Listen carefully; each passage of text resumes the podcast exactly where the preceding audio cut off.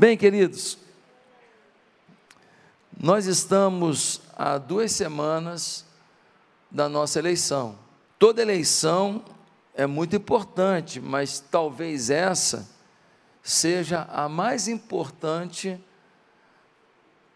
da, da nova república, dessa nova fase do Brasil. E é muito importante a gente pensar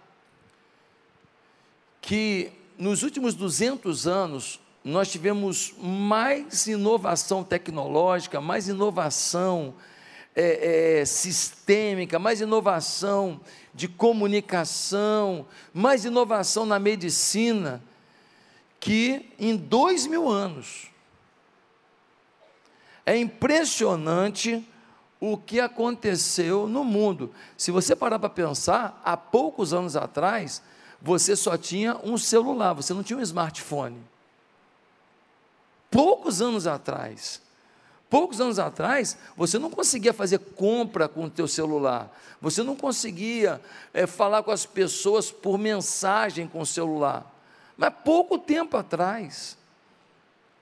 Hoje, você faz o teu imposto de renda no celular. E pô, envia. Hoje você abre uma empresa no celular. Hoje você verifica o processo, o andamento dos processos, como é que está na justiça, tudo no seu celular. A coisa mudou muito. As técnicas para salvar o ser humano nas suas mazelas, nas suas doenças, em cirurgias complexas. Nossa, como foi inovador o que aconteceu. Porém, a sociedade não cresceu na mesma proporção. A qualidade do ser humano não subiu na mesma proporção. A violência continua subindo. O tráfico de mulheres continua subindo. O tráfico de mulheres, sabe o que é? Vira para uma moça: olha, tem um emprego para você na Espanha. Ó, vai ganhar tantos mil euros por mês e tal. A moça acredita. Quando ela chega no aeroporto, já tem já um gigolô. Pega a moça para levar para o trabalho, na verdade, leva para uma prisão. Toma o passaporte dela e fala: ó, se não fizer o que a gente está mandando aqui, nós vamos te matar. E a moça é obrigada a viver na prostituição. Não diminuiu o tráfico de órgãos.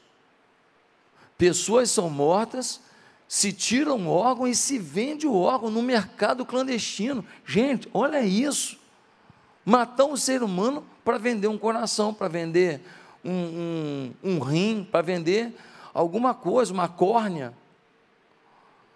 É uma coisa assim surreal, é coisa assim, parece que é série de Netflix. Mas é a realidade. Me parece que a educação diminuiu. Eu desci ontem, no voo de, de, de Londrina para Campinas, aí a gente desceu do avião e pegou um ônibus até o saguão do, do aeroporto. Aí eu estou aqui sentado, que eu fui um dos primeiros a descer. Pô, chega uma senhora, uma senhorinha, Imediatamente, eu levantei e falei, a senhora pode sentar. Ela falou assim, não, não precisa não, meu filho. Eu falei, não, minha mãe me ensinou. Mas tinha um monte de jovem sentado. Normal.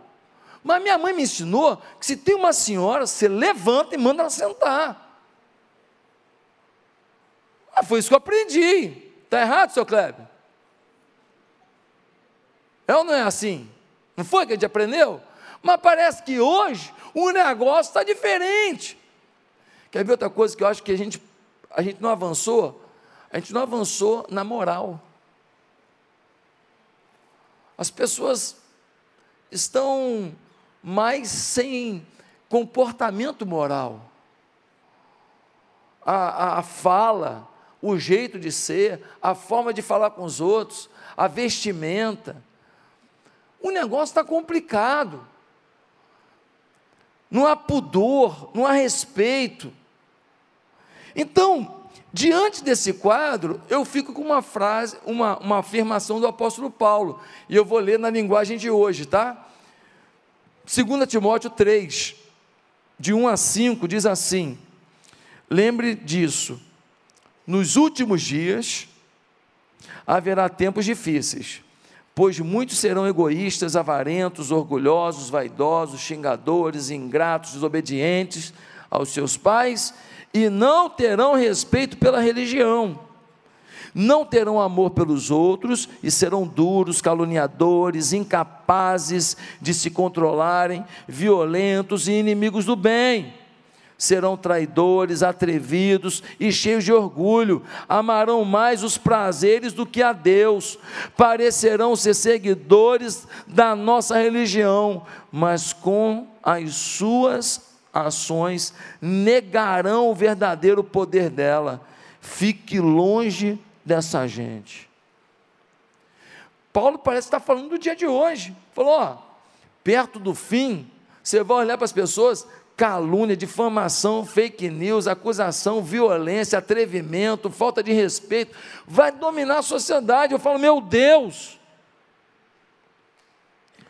E aí, o resumo disso aqui é que nós estamos vivendo uma sociedade pecaminosa. O problema da sociedade é pecado.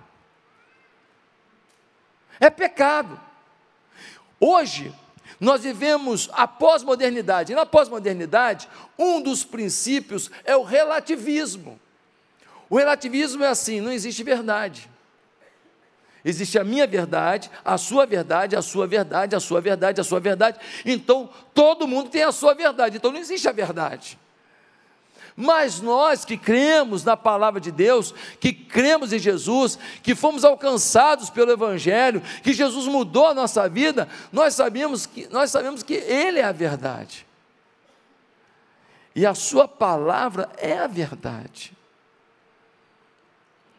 E aí eu fico pensando no Martin Luther King, quando ele dizia: oh, o que me assusta não é o grito dos maus, mas é o silêncio dos bons gente que está vendo a sociedade ser imoral e não fala nada. E aí, se o problema da sociedade é pecado, o que está acontecendo? Preste atenção. Tem um monte de gente por aí falando assim: igreja e política não se mistura. Será? Será que igreja para cá, política para lá? É, pastor, é nisso que eu acredito. Foi isso que eu aprendi. Será que você aprendeu? Foi isso mesmo? Vamos refletir. Fazer com que o hospital não tenha roubo e uma senhora chegue lá e tenha para ela medicação. A igreja deve se importar com isso? Uma criança ir para a escola e chegar lá a ser respeitada e aprender a respeitar os seus pais, nós devemos nos preocupar com isso? A diminuição da violência é uma preocupação da Igreja de Jesus? As pessoas serem educadas umas com as outras e não haver conflito nos condomínios, nas ruas, nos trabalhos, nos clubes, as pessoas terem mais respeito umas pelas outras, é preocupação da igreja isso? Queridos, se a melhora da sociedade é uma preocupação da igreja, e a política ela trabalha a melhora da sociedade, como a igreja fica fora da política? E aí você fala, não, mas a igreja não deve ter partido político. Opa, você está falando de partido político. E eu, por enquanto, não falei disso. Eu estou falando da política. Eu estou falando dessa ciência de promoção do bem-estar comum. A igreja tem o que dizer, só que os ímpios, os maus, os corruptos, eles não querem que a igreja fale. Porque a igreja vai falar contra o que eles querem fazer, vai falar contra os princípios que eles querem ensinar, vai falar contra a safadeza que eles têm feito vai falar contra as ideologias que eles têm colocado na cabeça das crianças, vai falar contra os princípios que eles têm anunciado de família. Então, eles falam: igreja e política não fala. E no funk fala? O funk pode. E no show? Pode? Pode. E na roda de samba? Pode? Pode. E no, no encontro cultural? Pode? Pode. Em todo lugar pode? Pode. Na igreja não pode. Não, na igreja não pode. Então, gente, antiética quer dizer que a igreja falar de política não é ético. Gente antiética quer ensinar para a igreja o que é ético. Queridos, a Bíblia mostra que os profetas do Velho Testamento entravam no palácio e falavam para os políticos. E falava assim: aí ó, Deus manda te falar que se você não mudar isso, isso e isso, o juízo de Deus vai vir sobre a tua vida. Está na tua Bíblia? Está na tua Bíblia ou não está isso? A toda hora. Os profetas faziam isso toda hora. Chegavam e falavam para o político: ó, oh, conserta, hein? Conserta, porque o juízo de Deus virá sobre a tua vida. É toda hora.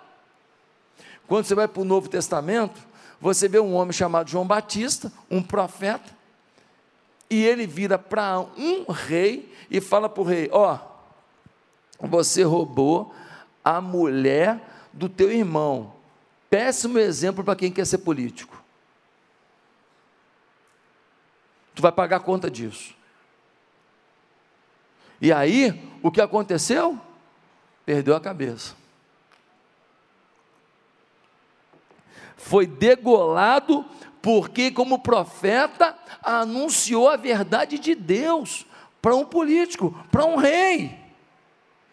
Queridos, alguns falam assim: é, pastor, mas nós não podemos ter ódio das pessoas que têm uma outra visão política, que têm outra visão social. Então, querido, entenda uma coisa: nós acreditamos na salvação de todos, nós acreditamos na restauração de qualquer pessoa mas a justiça não está anulada pela misericórdia.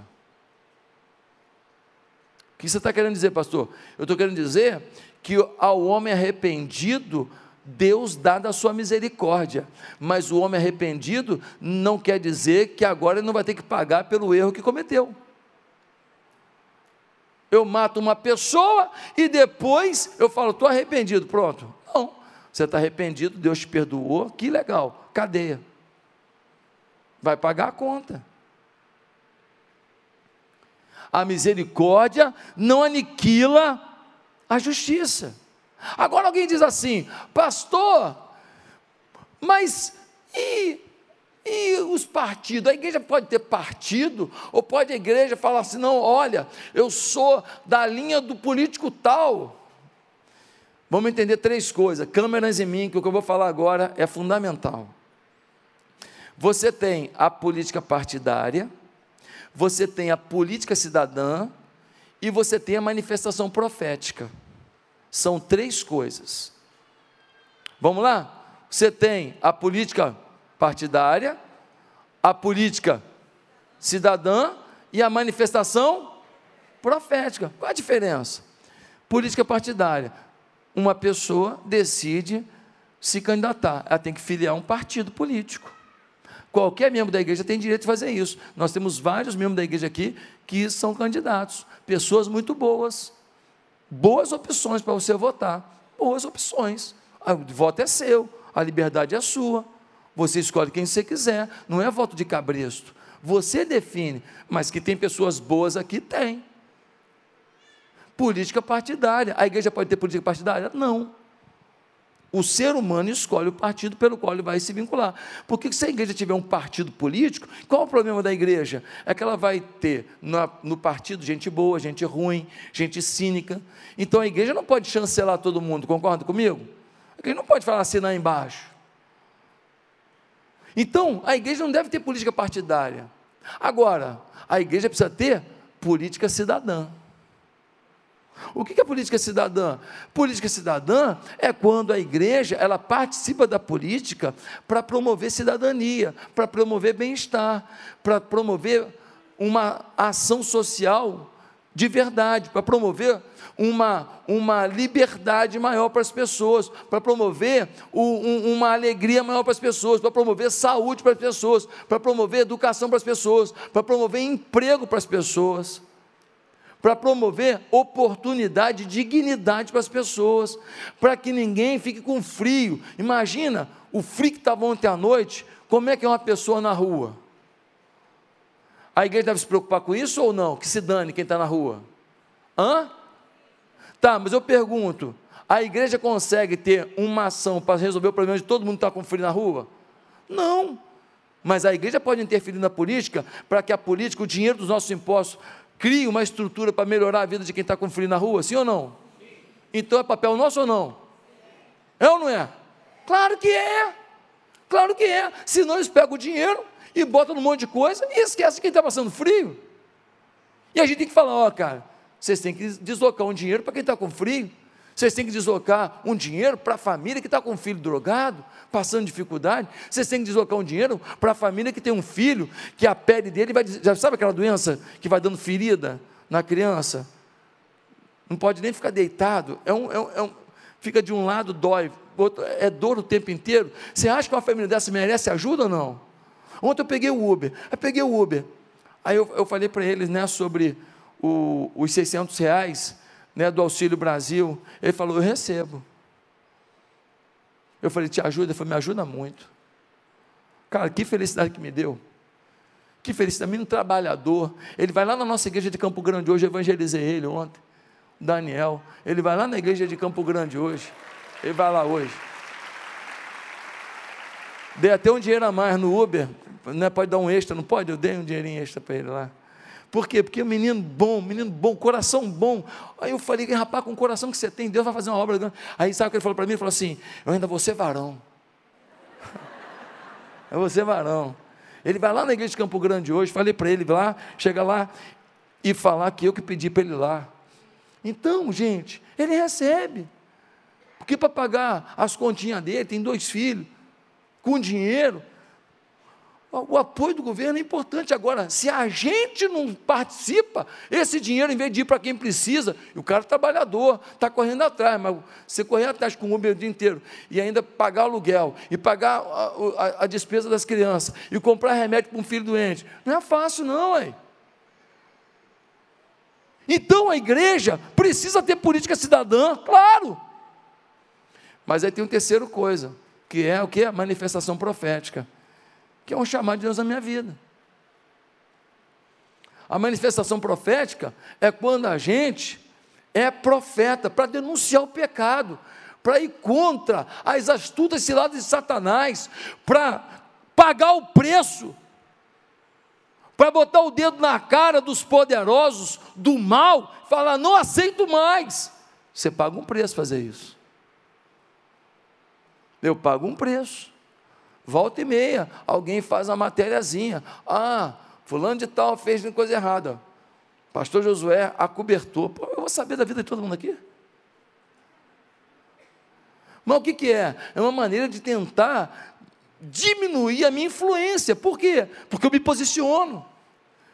Não me posiciono na rede social da igreja.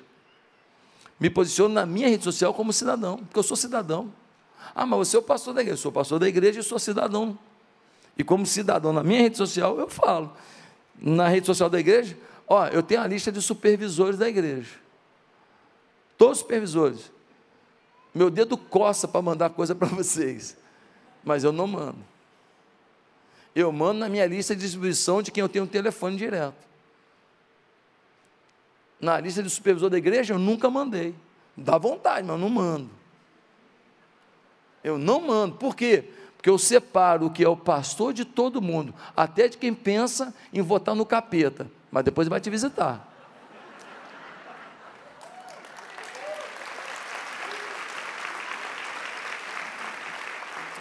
Depois ele te visita. Mas eu sou pastor de todo mundo. Agora, o ser humano, o cidadão, esse não, esse vai ter manifestação profética, que é meu chamado. Então a gente precisa separar as coisas. Se eu estou magoando alguém aqui, eu já peço perdão. Eu não quero magoar ninguém. Eu não vim aqui para separar ninguém. Eu te peço perdão. Eu estou falando aqui, explanando, da melhor maneira, para que você entenda o momento que a gente está vivendo. Aí você fala assim, pastor, mas por que, que a igreja então parou de participar da cidadania? Por que, a igreja parou de opinar? Pois é, boa pergunta. A gente parou de opinar, e aí as universidades estão do jeito que estão. Um dia desse eu recebi um vídeo de uma moça nua, pintada de preto, deitada no chão, e todo mundo fazendo xixi em cima dela. Numa universidade, não vou falar o nome da universidade, porque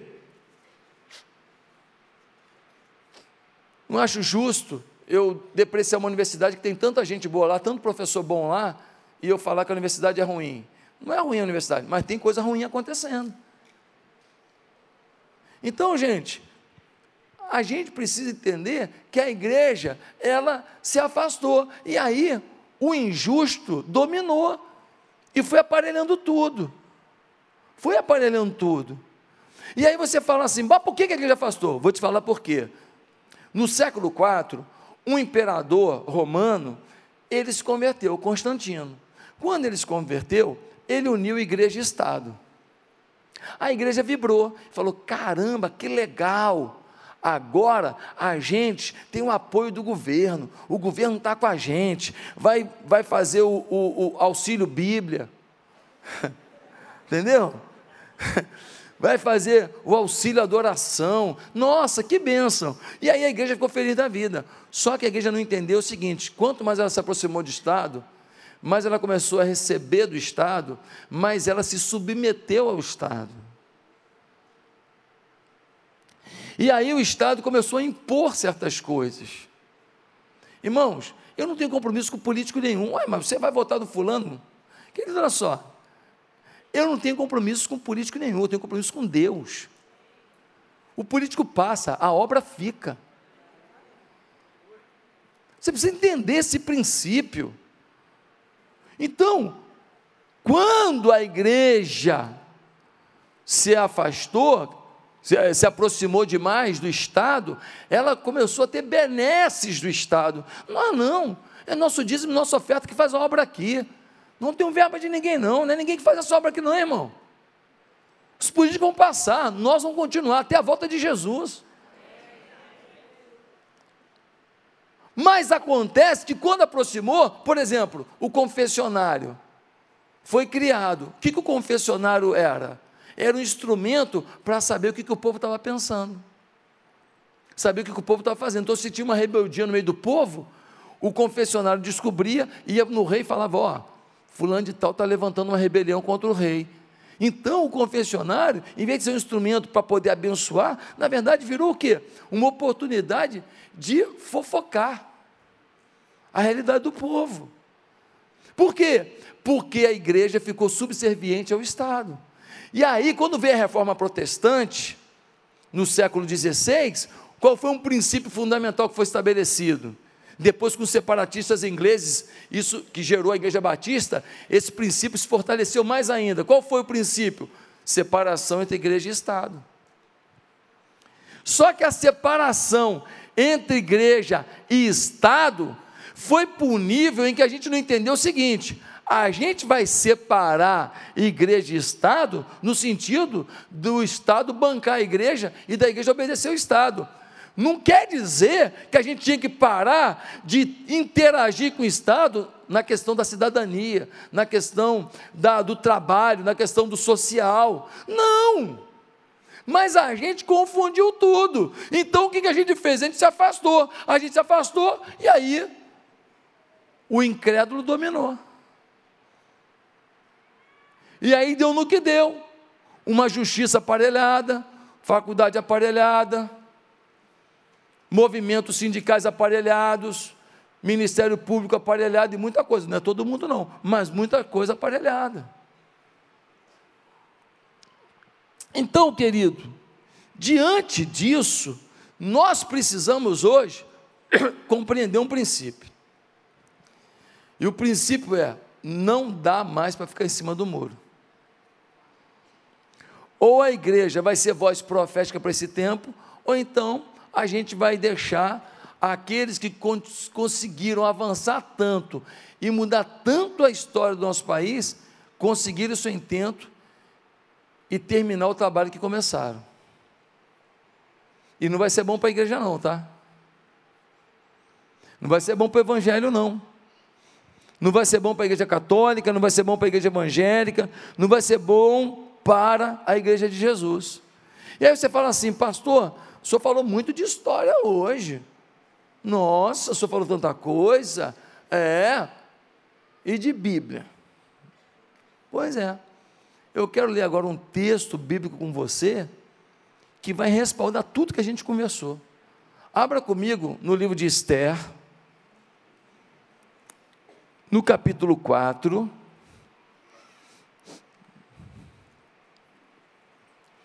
Esther 4, versículo 14.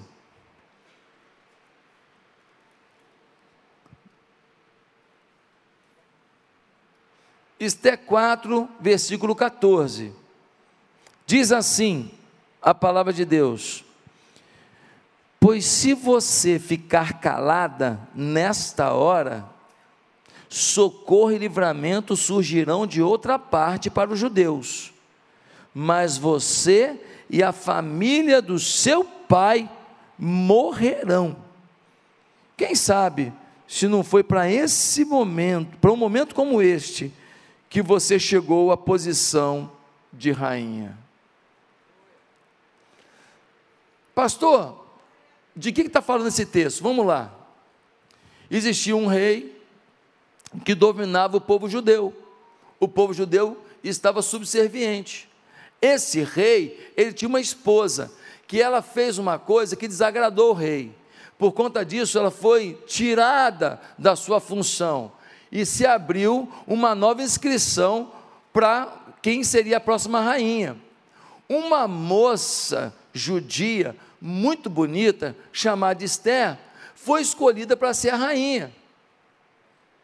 E ela estava lá, a rainha, reverenciada. Só que tinha protocolo. Não é porque ela é rainha que ela podia falar com o rei a hora que ela quisesse. Não é porque é rainha que ela podia fazer o que ela quisesse. A outra infringiu o protocolo e dançou. Então, um dos líderes desse rei, ele queria destruir com o povo judeu.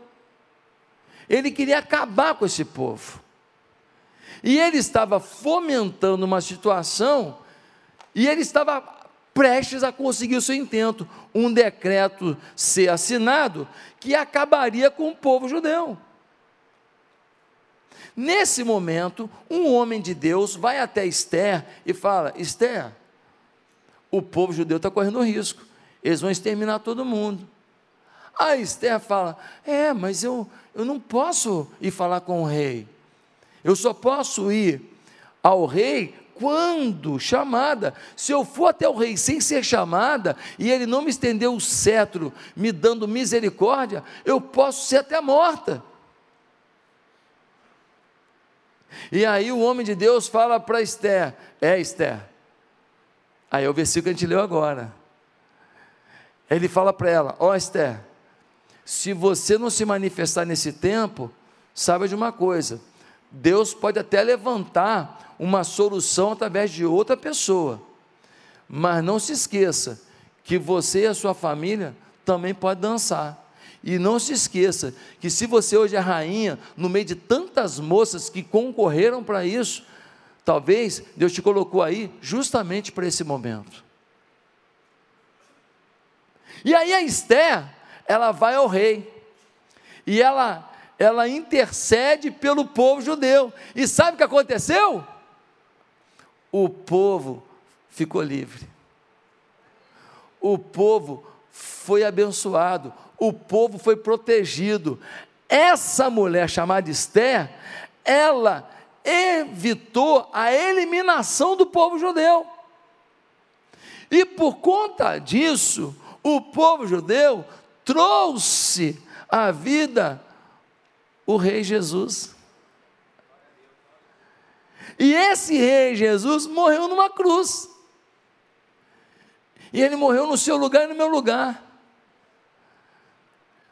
E ele pagou o preço do nosso pecado diante de Deus. E quando a gente o recebeu como Senhor da nossa vida, a gente passou a ter a vida de esperança. Esperança para viver nesse mundo e esperança que a partir desse mundo o melhor está por vir. A vida eterna. Ou seja, aquilo que chegou a você passou por Esther. Porque um dia ela saiu de cima do muro. Pois tem gente nesse país, num cantão desse país que você nunca foi, que vai chegar lá, o amor de Deus e o poder de Deus, por uma decisão que você tome aqui hoje, por um posicionamento que você tenha hoje pela sua sabedoria no seu voto hoje, pela sua postura diante das pessoas daqui até a última, a essas duas semanas, até o próximo dia 2, quando teremos uma eleição. E aí você pergunta, pastor, por que, que eu não posso ficar em cima do muro? Eu vou te dar o motivo. Deus quer que você saia de cima do muro, primeiro, porque você precisa entender o momento que vivemos. Deus quer que você entenda que se você ficou calado, você não se envolveu, você ah, achou que estava tudo bem, até hoje foi uma coisa, mas hoje um momento é outro. Querido, essa semana, quem aqui recebeu um vídeo de uma mulher de uma outra, de um outro segmento religioso, que não respeita a nossa fé, dizendo que o grande segredo seria eles se infiltrarem dentro das igrejas evangélicas para poder doutrinar os nossos filhos. Quem viu esse vídeo essa semana?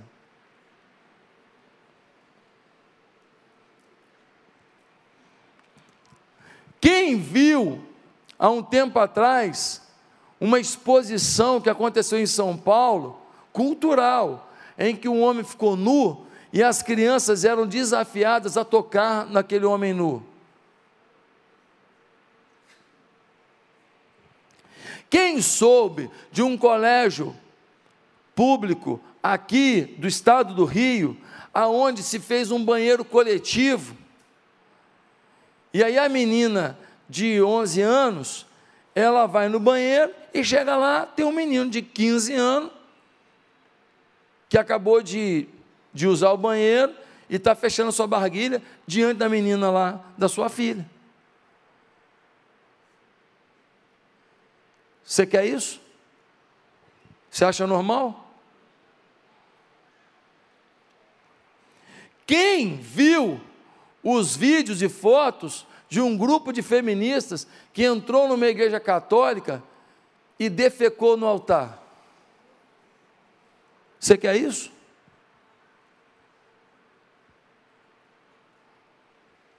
Quem viu, quem viu um grupo de feministas que pegou os crucifixos, que são símbolos do catolicismo, precisam, precisam respeitar, e enfiaram em seus órgãos genitais, diante das pessoas. Quem viu essas fotos? Você quer isso? Bilhões foram devolvidos a Petrobras. Bilhões. Alguém devolve o que não roubou? Olha, eu não roubei não, mas eu quero devolver.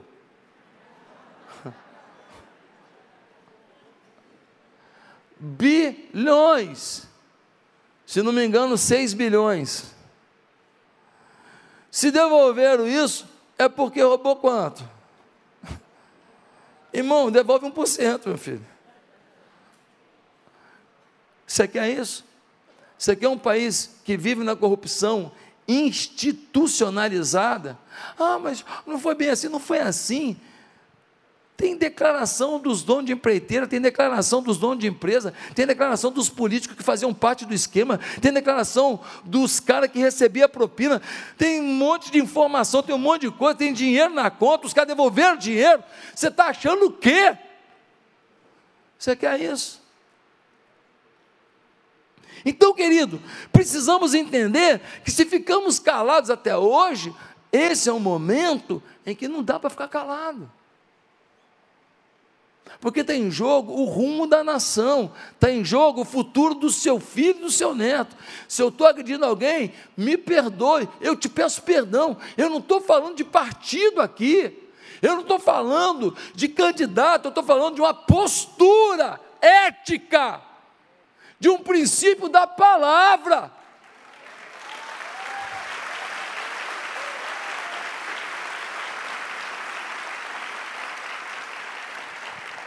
Segundo lugar, por que você tem que sair de cima do muro? Porque você pode perder a chance de ser usado por Deus. No versículo 14 diz: Porque se de todo te calares agora, de outra parte virá o socorro. O homem de Deus falou para Esther: Esther, Deus está querendo usar a tua vida para melhorar a vida de um povo. Deus quer fazer isso. Se você não se dispor, Deus pode usar outra pessoa, mas você perdeu a chance. Você perdeu a chance de ser usada por Deus. Esther, vai ser escrito um livro para falar da tua vida. Em 2022 vai ter uma pregação sobre a tua atitude, Esther. Mas se você não se posicionar, fica para outra essa história, que era tua. Meus amados irmãos, que coisa incrível! Nós precisamos entender que Deus pode usar outro para fazer o que a gente poderia fazer, mas vai ser dolorido a gente ver que a gente se calou e talvez nem outro foi usado e a coisa deu ruim. Terceiro lugar, por que, que você não pode mais ficar em cima do muro? porque a conta da sua apatia, a conta da sua do seu distanciamento, a conta da sua paralisação diante desses momentos que a gente vive, vai chegar na tua vida.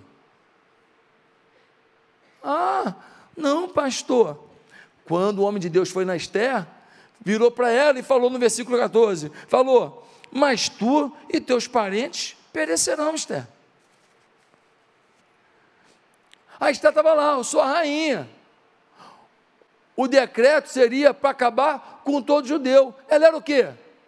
Judia. O homem de Deus falou assim: Esther, está pensando o quê? Você não se posiciona porque está distante de você, tu acha que não vai chegar na tua família, não? Vai chegar no teu pai, vai chegar nos teus irmãos, vai chegar na tua tia, vai chegar no teu sobrinho, vai chegar no teu primo, vai chegar nas pessoas que você ama, e vai chegar na tua casa também, vai chegar na tua vida. Você acha que quando os caras querem legalizar as, as drogas, legalizar o consumo de droga, você acha que vai acontecer o quê? Ah, eu acho que vai melhorar, porque não vai ter mais o tráfico clandestino. Acorda. Você sabe qual é o maior contrabando que acontece no Brasil? De cigarro. É legalizado cigarro? É, só que o imposto é de 50% e tem um cigarro sem imposto. Tu acha que não tem gente que vai querer comprar um cigarrinho muito mais barato, 50% mais barato, sem imposto? Então vai ter a droga legalizada e vai ter a droga não legalizada, sem imposto, muito mais barata. A boca de fumo não acaba, amigo, acorda. Eu já tive em Amsterdã. Você anda pelas noites de Amsterdã, tem lá as mulheres na vitrine. Não fica nua, não mas fica com roupa de, de, de, de, de fantasia lá, se oferecendo para prostituição. E nos cantos, lá é liberado, maconha, xixi, essas coisas todas. Nos campos, gente vendendo droga a rodo. Você vê, eu nunca vi tanta venda de droga na rua como eu vi em Amsterdã, o lugar que é legalizado. Só que tem um problema: não tem a legalizada? Então, o seu parente que hoje não compra porque não é legalizada, vai chegar na farmácia e vai comprar uma maconhinha. E gente que nunca provaria vai provar.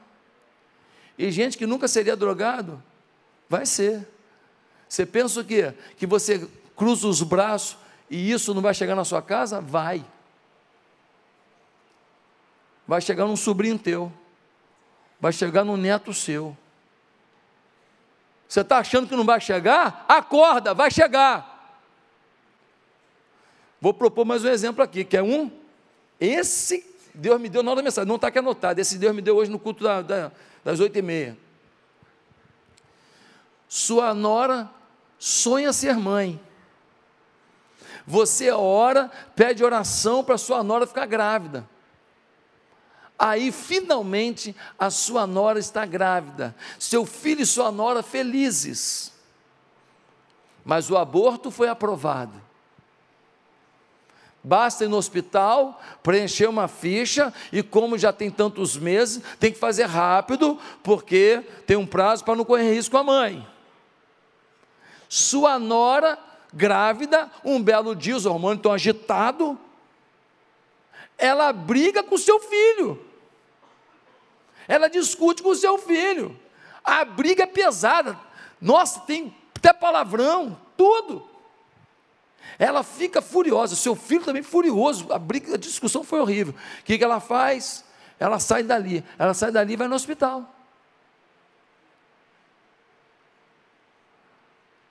E fala: Olha, eu vim abortar. Aí alguém fala: Não, mas procedimento é, tem que esperar um tempo. Fala: Não, porque eu já estou com tantas semanas e, e e tem que ser rápido, ela conhece alguém lá, pá, e aí o Estado vai e banca, é legalizado, banca, e ela aborta, o filho que está com raiva do seu filho, que sonha ser pai. No dia seguinte, que ela abortou, o seu filho pensou bem e tal, vai procurar ela e fala: O amor, Vamos parar de discutir, pô. A gente se ama, pô. Pô, e agora, nesse momento tão lindo que a gente vai ser pai e mãe, poxa, vamos parar com isso, me perdoe, eu quero caminhar contigo, você é a mulher da minha vida. Ela começa a chorar desesperada. Aí ele fala: Calma, amor, por que você está tão emocionado assim? Eu vim aqui te pedir perdão. Eu sei que eu te magoei, mas olha, me perdoe, eu te amo. Ela fala assim: Tu não vai ser pai mais não. Porque eu abortei ontem. O que, que você acha que vai acontecer? Ah, você nunca tinha pensado nisso, não? Esse é o problema. Ah, pastor, você está especulando? Não estou especulando, não, irmão. Estou especulando, não. Isso é factível. A gente com raiva faz muita besteira. Toma muita decisão precipitada, sim ou não? Pessoa com raiva vai lá e pede demissão, depois que vê que fica desempregado 10 anos por causa disso. Sim ou não? É, eu conheço gente que passou por isso. Eu já vi mulher que com raiva falou assim: ah, vai embora. O cara foi. Depois ela falou assim: ah, amor, eu estava nervosa, volta. Falou: não, você me mandou embora dez vezes. Dessa vez eu não volto mais. Eu já vi essa cena, não acontece? Então, gente, vai chegar a conta na tua casa. A tua nora, o teu filho vão sofrer. Em último lugar, por que você não pode mais ficar em cima do muro? Porque você só assim compreenderá o que Deus espera de você. Ele vira para ela e fala assim: E quem sabe se para tal conjuntura como esta é que você foi elevada a rainha?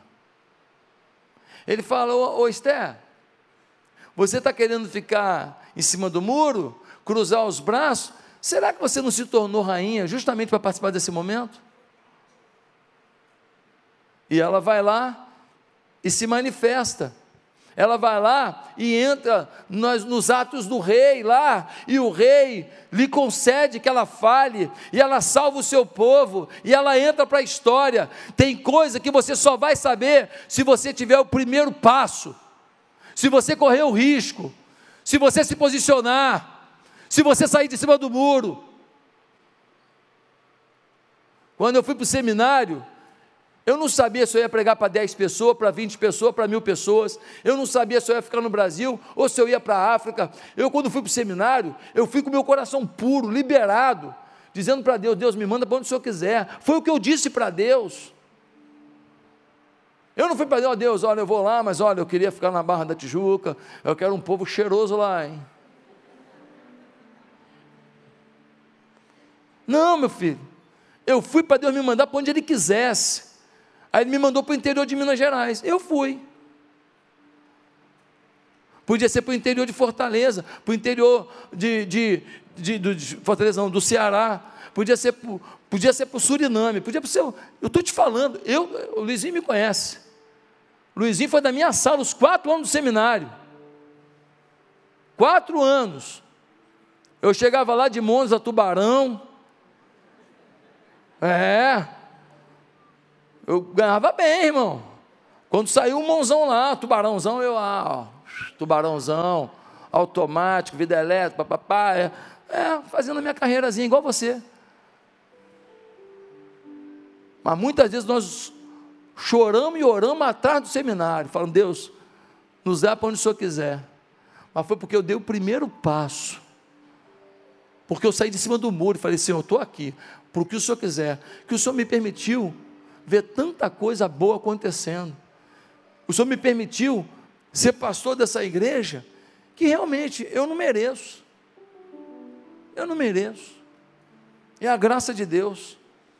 Seja uma igreja generosa como essa, uma igreja apaixonada que faz diferença no mundo. Um dia eu vou passar, a igreja vai continuar top, tremenda. A igreja não é minha, a igreja é sua. Um dia, quem sabe, seu neto vai estar aqui pastoreando essa igreja, não sei, seu filho, não sei. Meus amados irmãos, nós precisamos entender que nós vamos para uma outra dimensão. Deus nos leva para uma outra possibilidade. A partir do momento que você é fiel à verdade, mas você fala a verdade com amor. Se eu estou magoando alguém aqui hoje, me perdoe. Eu estou aqui num bate-papo contigo. Eu vim falando da história, eu vim falando da separação entre igreja e Estado. Eu vim te mostrando todo o processo, como aconteceu e por que, que a gente deixou a coisa chegar até onde chegou. Você vai ter um processo julgado, daqui a um tempo, ele vai para um tribunal. Esse tribunal, ele é formado por desembargadores, por ministros, por juízes, que são indicados pelo legislativo e pelo executivo. Não é tudo concurso, não, amigo. É indicação. E aí, você tem tudo para ganhar uma causa. Mas alguém é amigo de alguém, o cara que foi colocado lá deve satisfação a alguém, e você nunca vai ganhar a sua causa. Não é porque você não merece, é porque a justiça é injusta. Então ele tem que colocar justos no legislativo e no executivo. Para quê? Para que o judiciário julgue a sua causa, senão a conta vai chegar para você amanhã.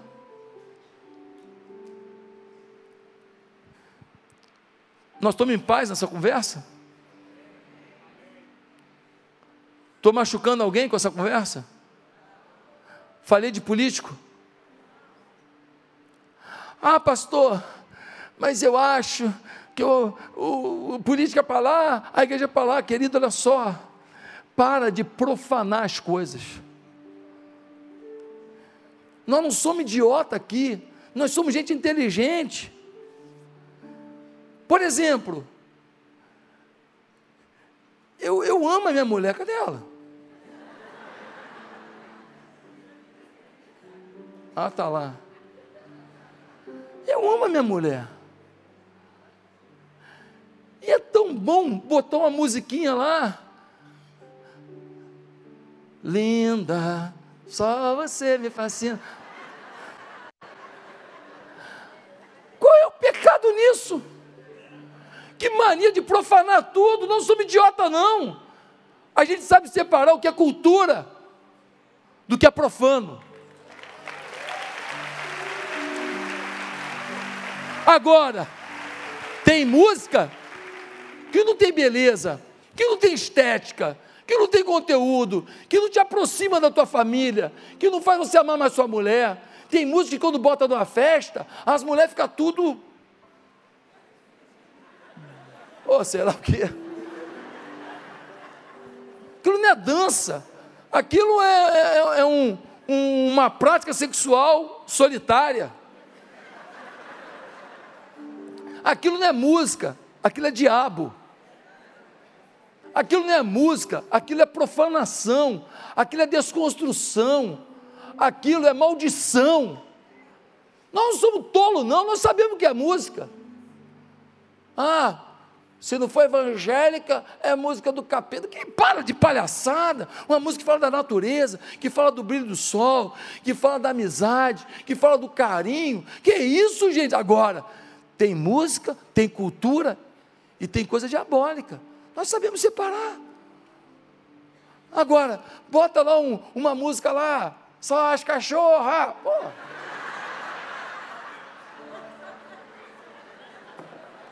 Vai chamar isso de música? Isso é música? Isso é cultura? Isso não é cultura, isso é depreciação de uma mulher.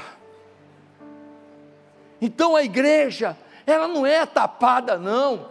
Quem chama a gente tapado não sabe que a gente vive aqui.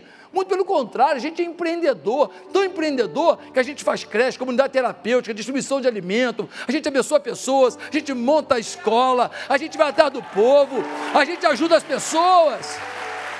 Que isso? Vem chamar a gente de tolo, de fundamentalista. Ei, ei! Eles não fazem um milésimo do que a igreja faz. Os que nos acusam mas nós precisamos sair de cima do muro. Ah, pastor, mas você tem um candidato para isso, que eu já sei.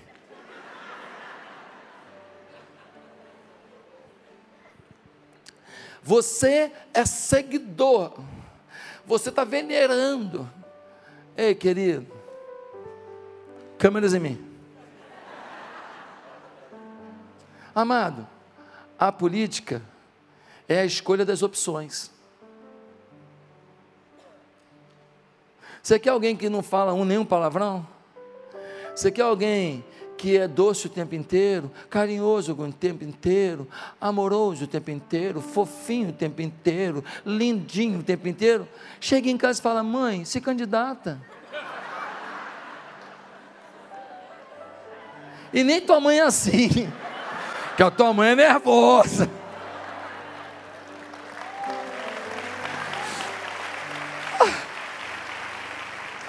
Querido, você precisa saber que política é a escolha das opções. E das opções que a gente tem, você vai ter que escolher quem que melhor me representa para a presidência, para o governo do estado, para senador, para deputado federal, para deputado estadual. Simples assim, o voto é seu. Você vota quem você quiser. Se você for votar em alguém completamente diferente do padrão que a gente vê na Bíblia, aí eu prefiro que você nem me fale, porque realmente eu não vou entender você um desgaste necessário. Sinceridade, porque eu não sei o que você entende por cristianismo. Ah, não, porque a pessoa, ela defende isso, defende, querido, olha só, não vai ter um candidato perfeito para função nenhuma. Política é o quê? É a ciência das opções. Então, queridos, o voto é seu, mas o seu voto, que parece apenas um voto, na verdade, ele não é um voto na verdade, ele é um instrumento catalisador de outros votos. O seu ecossistema vota em função do que você diz, do que você faz. Você carrega 3, 4, 10, 15, 20 votos, para o bem ou para o mal. Um dia, cada um de nós vai dar contas a Deus do que fez com o seu voto. Eu, isso eu tenho certeza. E esse momento que a gente está vivendo é crucial. Por isso, ore a Deus, se quebrante, não seja tão vaidoso de falar, não vou dar meu braço a torcer, dizer que meu pai está certo, dizer que a minha mãe está certa. Não vou, para com isso. Você faz um país pior para você, porque você não quer dar o braço a torcer para alguém que já argumentava dizendo que você estava errado. Que vaidade tosca, porque você teve um posicionamento no momento, você agora vai até o fim no mesmo posicionamento, mesmo estragando a sua vida, o seu futuro. Então, queridos, volta a dizer, aqui hoje Deus nos deu graça nessa conversa, amém? Foi um bate-papo. É como se a gente estivesse sentado num barzinho tomando uma Coca-Cola e comendo misto quente. E a gente foi conversando, não foi? E a gente foi conversando. Meu objetivo não é magoar ninguém, mas meu objetivo é que você se posicione naquilo que você acredita. E que você coloque o amor antes da verdade. Porque a verdade sem amor dói. O amor é anestesia para depois fazer a cirurgia. Se você, ah, mas tem gente que não, não, não adianta falar com amor. O problema é dele. Você não pode perder o amor. Porque seu grito e sua palavra do tipo, até ah, burro de baixo, não adianta. Mas é absurdo o que você está pensando, não adianta. Mas se você falar a verdade com amor, algumas pessoas vão refletir. E daqui até o dia 2, você vai ser instrumento de mudança de pensamento, instrumento de melhora de vida, instrumento de sabedoria cristã para decidir. E a gente vai ter um país melhor. Eu acredito que o país pode melhorar. Eu acredito que pode ter uma economia melhor, que cada pai de família vai ter o seu emprego, levar para casa o seu pão com leite, levar para casa o seu bife e seus ovos fritos e levar para casa o macarrãozinho e, e, a cenourinha e o brócolis para a criança. Eu acredito. Acredito que o país pode melhorar, acredito que a gente pode ser um país muito mais próspero, que a gente vai ter recursos para mandar missionário para o mundo inteiro. Acredito, acredito que nós vamos fazer projeto social em países que estão ferrados, arrebentados, e nós vamos poder ajudar. Acredito que nós vamos ter tanta prosperidade para dividir com os outros. Acredito. E vou lutar nessa fé e nessa crença até o fim. Mas para isso, eu estou pagando um preço, botando a cara a tapa. E você?